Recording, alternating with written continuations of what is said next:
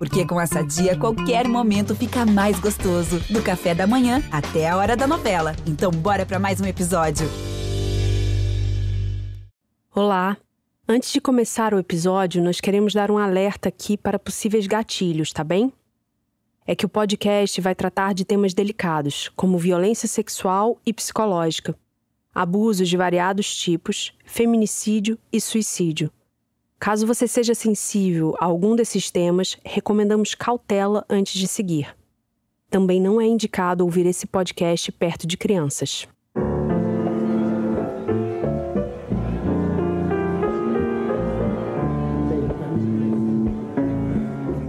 Você vê que engraçado, né? Um dia eu estava conversando com o Boscoli, Ronaldo Boscoli. Aí eu falei para ele, Ronaldo, por que que os homens, primeiro, têm medo de mim, segundo, têm raiva de mim? Qual é, o que que eu causo? Assim, qual é a impressão? Ele disse assim, você é uma das mulheres mais odiadas que eu já vi na minha vida. Eu disse, mas por quê? Ele disse, Leila, você chega toda de vestidinho curto, toda decotadinha, toda lindona, chega, ri, abraça, beija e fica batendo papo, coisa e tal, e dá a, a, a maior trela. De repente você diz assim, bom gente, tô indo pra casa, até logo amanhã a gente se vê. E não dá pra ninguém. Você dá muito pouco. Aí eu falei, mas ô, ô, não daria. Se eu fosse dar pra todo mundo que, a- que as pessoas dizem que eu dou, Eu faria outra coisa, 24 horas por 24 eu não podia almoçar, não podia jantar, eu não podia nem tomar um banho pra dar uma refrescada na coisa, cara.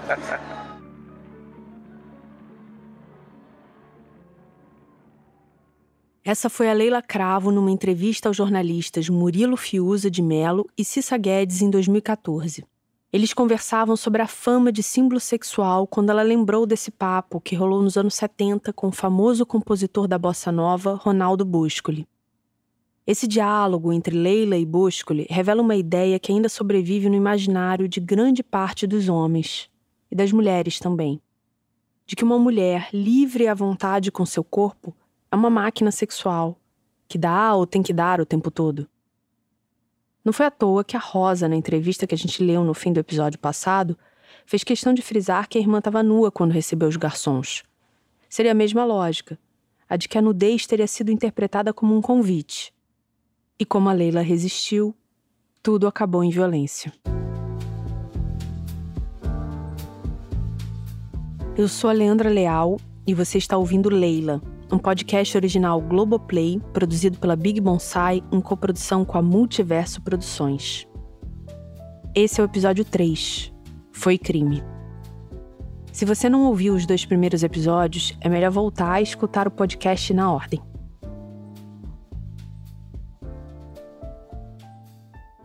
Essa entrevista da Rosa Cravo, aliás, mexeu com os ânimos do diretor do VIPS, o Coronel Porto Carreiro. E não é para menos. Além de insinuar que os garçons roubaram e violentaram a Leila, a Rosa ainda disse que os garçons do VIPS costumavam espiar os hóspedes tendo relações sexuais. E contou um episódio que teria acontecido naquele motel. Minha amiga estava com um namorado quando percebeu que estava sendo assistida por um garçom. O homem penetrou no apartamento para pegar a louça usada numa refeição do casal e, encontrando a porta apenas encostada, entrou, sem se anunciar, sem tocar campainha, sem autorização. Porto Carreiro vai ao jornal se defender e chama a acusação da irmã da Leila de leviana e mentirosa. Diz que confia plenamente em seus funcionários, que trabalham com ele há muito tempo e foram escolhidos a dedo pelo Inácio de Loyola Barros. Ele diz: um hotel é como um consultório médico. Preservamos a ética e guardamos sigilo. Ele ainda reclama que está perdendo dinheiro depois do acidente ocorrido com a Leila. E diz que está interessado que a verdade seja esclarecida. Mas, claro, por verdade, ele quer que a tese de tentativa de suicídio seja logo oficializada. Afinal, não pega nada bem para um motel luxuoso que seus hóspedes sumam do quarto e reapareçam ensanguentados na rua. E como Porto Carreiro sabia, a polícia também queria encerrar logo o caso com esse mesmo veredito. É, mas não seria tão fácil assim. O promotor Rodolfo Seglia, da segunda vara criminal do Tribunal do Rio de Janeiro, dá uma olhada no inquérito e diz o óbvio: que não é possível concluir nada a partir da investigação feita. Em suas palavras, o promotor considera carente de provas orais e técnicas a suspeição de tentativa de suicídio contra a atriz e devolve o inquérito para a polícia para novas diligências. Segundo ele, o relógio quebrado encontrado no interior da suíte é um forte indício de que houve agressão. Além disso, há as acusações de roubo do anel e de dinheiro, ele ainda considera suspeito o depoimento do taxista Genival, principalmente por ele ter admitido que é amigo e presta serviços para a equipe do motel. A possibilidade de Leila ter sido violentada e depois colocada na pista em frente ao VIPs para simular um suicídio começa oficialmente a ser admitida. Além de ser amigo do pessoal do motel, tem mais peças que não se encaixam na história do taxista. Nos primeiros depoimentos que a polícia colheu com funcionários do motel, eles falaram em suas palavras que foram avisados sobre o corpo da mulher na pista por um homem moreno. Acontece que Genival é branco. E aí aparece outro taxista negro chamado Expedito Isidoro, dizendo que, na verdade, foi ele quem avisou o pessoal do motel e que ele foi o primeiro a encontrar Leila já caída de costas na pista. Mas Genival rebate e volta a afirmar que ele foi o primeiro a chegar no local. E que logo em seguida, quando expedito passou, ele o parou e pediu que o colega avisasse a portaria do VIPS sobre o ocorrido. Nervoso, Genival acaba entrando em contradição. Diz que já era dia quando viu Leila se jogando. Mas o corpo dela foi encontrado numa madrugada escura, fria e chuvosa. E as contradições não param por aí. Lembra do Bonifácio, que havia dado um depoimento à polícia como garçom, depois disse para um repórter que na verdade era segurança e detetive particular? Procurado novamente, ele volta a ser garçom. Ele diz que tentou evitar o um encontro com a reportagem afirmando ser detetive e de fato tem o curso de investigação, mas trabalha há três anos como garçom e admite que levou vinho para uma mulher naquela noite, mas não sabia que era Leila Cravo e nem que ela estava sozinha.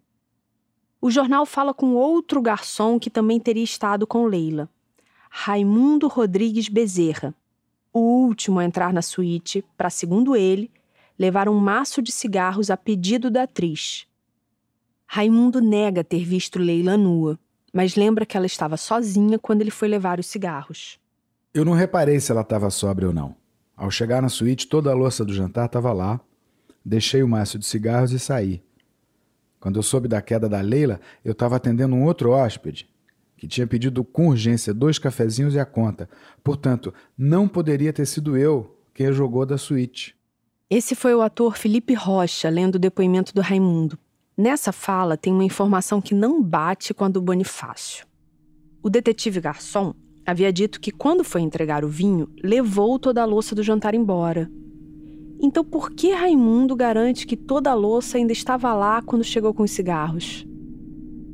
O coronel Porto Carreiro é hábil e apresenta logo uma explicação. Diz que é de praxe o motel não retirar a louça inteira, para assim haver provas do consumo dos hóspedes para posterior acerto das despesas.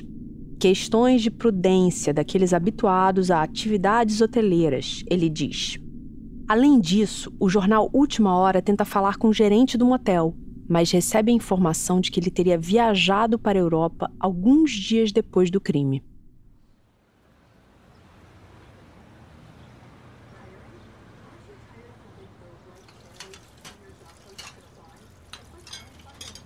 Quarenta dias depois daquela fatídica madrugada, Leila seguia de repouso em sua casa na Urca. E quanto mais se sentia lúcida, mais ficava angustiada pelas notícias que lia sobre o caso. Ela afirma ter sido vítima de tentativa de assassinato e não se lembra nem dos garçons, nem de ter pedido vinho e cigarro. Só soube que teria feito esses pedidos através do delegado quando ele foi visitá-la no hospital. A pessoa que me deixou no hotel disse que eu estava praticamente desmaiada de sono. Então eu nem sei se pedi vinho. O delegado me disse que tinham sido dois garçons. Aí fiquei mais agoniada. Essa é a neta da Leila, a Ana Júlia, que vai ler as entrevistas que a avó deu na época. O repórter então pergunta: No caso de você ter sido agredida pelos garçons, você acha que eles teriam possibilidade de arrastá-la até a rua sem serem vistos? Ah, porque em todo motel, as passagens de serviço são isoladas. Tem a parte que a gente entra e tem a parte dos garçons, nos fundos. Eles levam as coisas que a gente pede por aquela passagem. Então, se na suíte tem uma entrada que é usada pelos garçons e somente por eles, eles podem perfeitamente sair com alguém por ali sem que ninguém perceba, não é? Eu acho bem possível a tese de que fui agredida e depois de inconsciente carregada para a rua. A manchete dessa entrevista é Relógio quebrado e a passagem secreta. Fazendo referência ao mistério acerca da hora marcada pelo relógio quebrado e a passagem de serviço pela qual Leila poderia ser levada sem ser vista. Esse nome, Passagem Secreta, ficaria marcado na atriz. Em alguns episódios a gente vai falar sobre isso.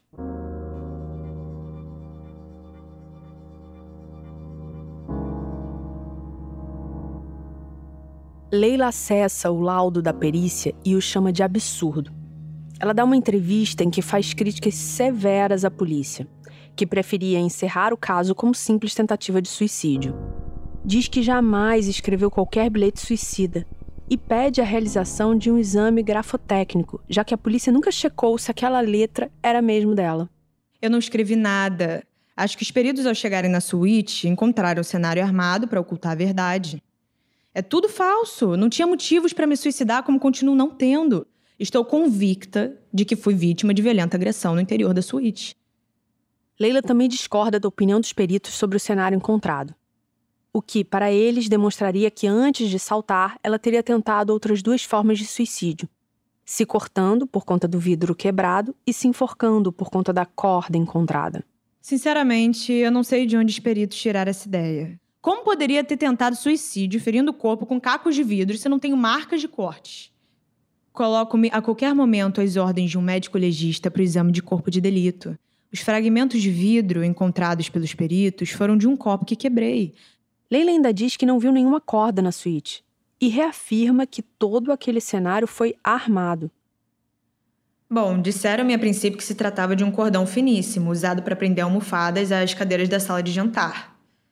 Tal cordel, porém, engrossou. Pelo menos é o que transparece nas fotos anexadas ao laudo pericial. Tal corda teria 40 centímetros, segundo os peritos. O gradil tem 1,60 de altura. Eu tenho 1,70. Portanto, com mais 40 centímetros, não poderia de jeito nenhum procurar me enforcar. Acho que a cordinha foi colocada ali pelos funcionários do motel. Para ele seria mais cômodo o encerramento do caso como tentativa de suicídio. Mais cômodo e financeiramente mais lucrativo. Além de tudo isso, ainda há o anel que não foi encontrado. E o fato de Leila só ter ferimentos no rosto e na cabeça, o que seria incompatível com uma queda. E tem também o mistério do cigarro, que não é citado no laudo, indicando que o garçom Raimundo mentiu em seu depoimento. Ele teria sido a última pessoa a entrar na suíte para levar um maço de cigarro Minister solicitado pela atriz. Acontece que Leila não fumava essa marca e ela tinha cigarros. Os peritos, inclusive, acharam no local um maço cheio de Hilton, que era a marca que ela fumava. Leila acha que o roubo foi o álibi, o sexo o objetivo. Ela não aceita o laudo feito pelo ginecologista da polícia que apontou que não houve relação sexual. Diz que violência sexual pode não ter havido, mas relação sim. No mínimo porque havia transado com Marco Aurélio, o amigo que a levou para o VIPS.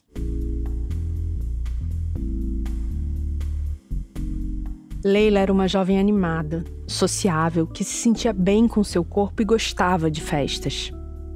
O maquiador Tomás Dourado, que trabalhou com ela nessa época, acha que Leila se encontrou nesse mundo festivo.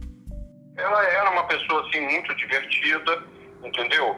É, meio ousada, assim no sentido de que é, na, as mulheres naquela época não tinham a liberdade que elas têm hoje, né? De assumirem assim namorados e, e opiniões. Então ela era, era daquele grupo da como é, da Leila Diniz, da, mulheres que mudavam de namorado, tinham uma vida assim movimentada.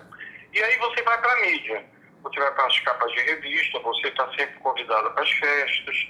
E aí, sabe, ela encontrou o, o, o ambiente dela que era justamente esse ambiente festivo, esse ambiente de, de você estar todo dia no jornal, de você estar tá, tá dando entrevista, pois ali ela entrou em contato com pessoas que, é, que, que também eram assim parecidas com ela, e ela embarcou nisso.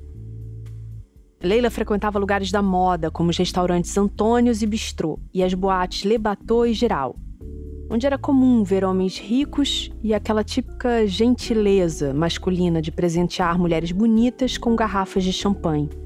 E também podia ser vista com o pessoal de cinema e do teatro em lugares mais alternativos, como Gôndola ou Acapulco, e os restaurantes La Fiorentina e Cervantes. Vamos lembrar que a Leila tinha apenas 20 anos quando passou a frequentar esse universo. E que ela era aquela jovem subordinada e irreverente, que sempre quis voar e fazer o que lhe desse na telha, dona de uma personalidade forte. Mas para boa parte da sociedade, a essência de uma mulher jovem, bonita e solteira não importava.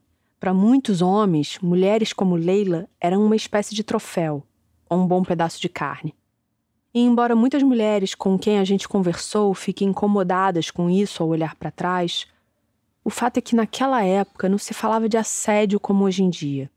O Tomás contou que havia sim um assédio bem explícito, que nenhuma mulher gostava, mas tinha também um assédio disfarçado de charme, que era socialmente aceito. E a ex-atriz Elis Silva, que foi amiga de Leila, também viveu nessa época e contou pra gente que quanto mais glamourosa era a festa, pode apostar que a presença do que ela chama de aproveitador estava garantida.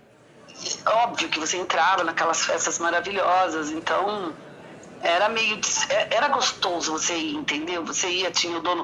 Na época não era Caras, era a revista Amiga. E eu era muito amiga do diretor da revista Amiga. Então é óbvio que tinha pessoas que ficavam te cantando: ah, vou te fazer isso, vou te fazer aquilo. Olha, tinha muitos aproveitadores, você tinha que ser muito esperto.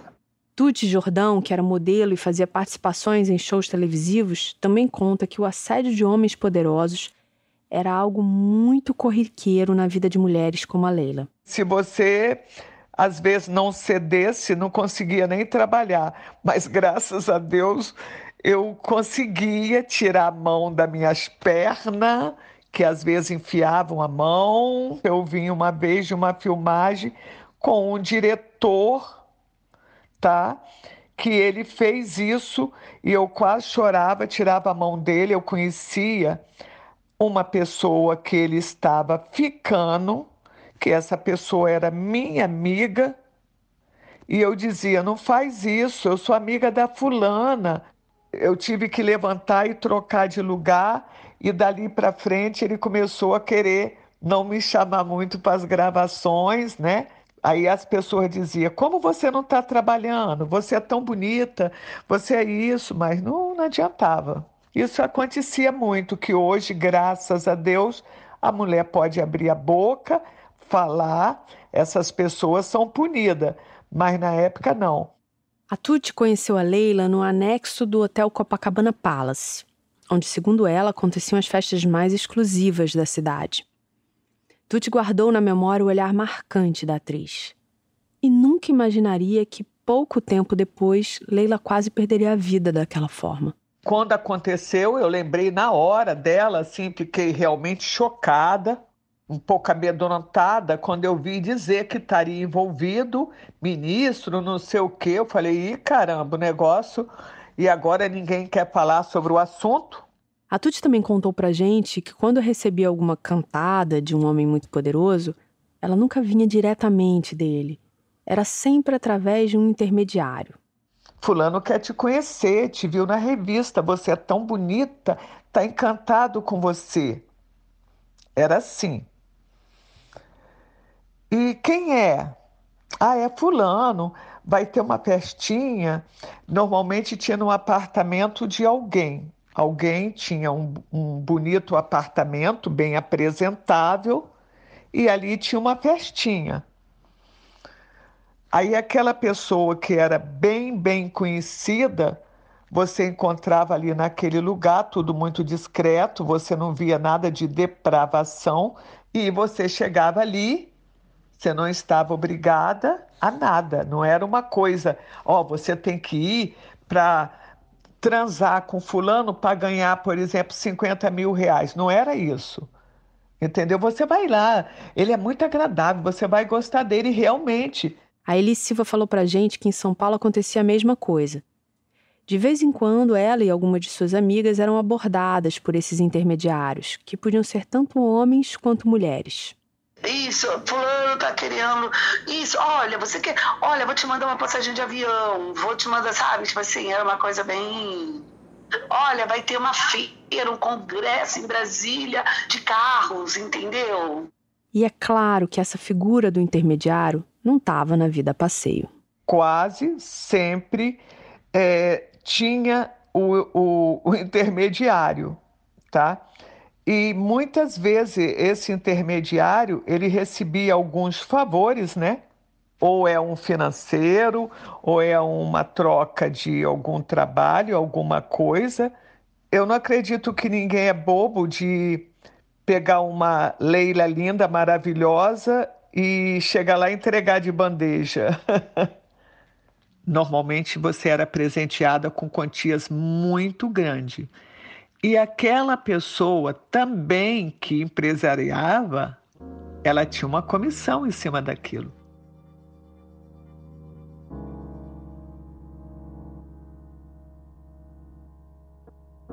Seguindo com a sua investigação própria, o jornal Última Hora chega às bancas com um furo do caso Leila Cravo na capa. A manchete era: Novo personagem surge e foge para São Paulo. Segundo o jornal, Fabiano, que era cabeleireiro e confidente da Leila, foi o primeiro a chegar no Hospital Miguel Couto, num momento em que ninguém sabia quem era aquela mulher não identificada. Como o Fabiano sabia que a Leila estava lá? Um repórter do jornal vai até o apartamento do cabeleireiro em Copacabana, mas não consegue falar com ele. Fabiano havia viajado às pressas e deixado um recado com o porteiro do prédio. Se alguém perguntar por mim, diga que viajei para São Paulo e não sei quando irei voltar. Esse é o último registro que temos dele. A família da Leila achou muito estranho esse comportamento, já que ele era grudado nela. Segundo Rosa, Leila tinha inclusive ligado para o cabeleireiro naquela madrugada para convidar ele para tomar um banho de piscina no Vips. A Leila chegou no hospital sem documentos e não sabe quem a identificou. Acredita que sua mãe foi avisada pela TV Globo e que foi Dona Leni que avisou Fabiano. Então, como ele pode ter sido o primeiro a chegar ao hospital quando ela ainda não havia sido identificada? Tem muita coisa estranha aí, e contrariando as expectativas do pessoal do VIPS e da polícia, essa história parece bem longe de qualquer conclusão. Mas as lacunas, as contradições e a amnésia da Leila não eram os únicos fatores que iriam dificultar o andamento da investigação. A mãe da Leila, a dona Leni, que passou um bom tempo evitando a imprensa, resolve falar. E ela faz uma revelação importante. Ela conta que de vez em quando atende o telefone da casa e escuta a voz de um homem. Ela pergunta quem é, e ele fala um nome qualquer, não quer se identificar. Só deixa bem clara a ameaça. Por que a senhora não para com isso? Tá virando novela. Só a senhora pode fazer parar.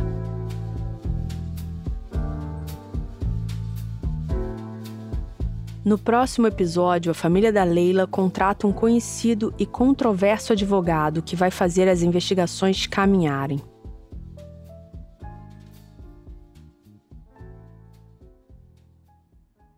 Esse podcast tem como ponto de partida um evento que ocorreu em 1975. Todos os esforços foram tomados para localizar as pessoas citadas na investigação feita à época, mas nem sempre isso foi possível. Por isso, iremos disponibilizar um canal de comunicação para quem por acaso se sentir incomodado e quiser um direito de resposta. Basta escrever para podcastleila@bigbonsai.com.br. Da mesma forma, se você tiver uma informação relevante a respeito do caso ou dos envolvidos, por favor, nos escreva nesse mesmo e-mail. Leila é um podcast original Globoplay produzido pela Big Bonsai em coprodução com a Multiverso Produções. A narração é feita por mim, Leandra Leal. A ideia original e a direção artística são do Daniel Peck. O roteiro é do Daniel e da Sara Stopazoli, que também fez a pesquisa e as entrevistas. A assistência de pesquisa e roteiro da Thaís Mandarino. que também fez a checagem de fatos. O Daniel teve assistência do Pedro Maia. Os produtores do podcast são a Débora Osborne, a Camila Nunes, o Felipe Brizo e o Daniel Peck, sendo que a Débora e a Camila também assinam a produção executiva. A coordenação executiva é da Marina Cipes e a coordenação de pós-produção do André Cox. Esse episódio foi montado pela Juliana Munhoz. Trilha sonora original da Elis Menezes e Luísa Manzin, da Trilheiras Áudio. E teve o Danilo Moura na bateria, o Pedro Bineman no baixo e o Pedro Ascaleta no piano. A mixagem ficou a cargo do Pedro Neusman. E as leituras da Ana Júlia Cravo foram captadas pela Raquel Lázaro. A minha narração foi gravada no estúdio Áudio Rebel com os técnicos Pedro Azevedo e Zé Felipe. Contamos com a assessoria jurídica da doutora Helena Roca, controladoria Luciana Martim e financeiro Vanessa Veronese. Nesse episódio, contamos com a participação dos atores Felipe Rocha e Bianca Joy Porter. Gostaríamos de agradecer especialmente a Tatiana e a Ana Júlia Cravo, todas as pessoas que deram entrevistas para a equipe do podcast. Agradecemos também o Novo Hotel Leme. A entrevista com a Leila Cravo foi realizada e cedida pelos jornalistas Cissa Guedes e Murilo Fiuza de Mello. As reportagens de TV são da Rede Globo e as matérias de jornais e revistas são dos jornais Última Hora, O Globo, Jornal do Brasil e das revistas Manchete, Fatos e Fotos, O Cruzeiro, O Pasquim e Ele e Ela. Em nossa pesquisa, contamos com o acervo da Fundação Biblioteca Nacional Brasil.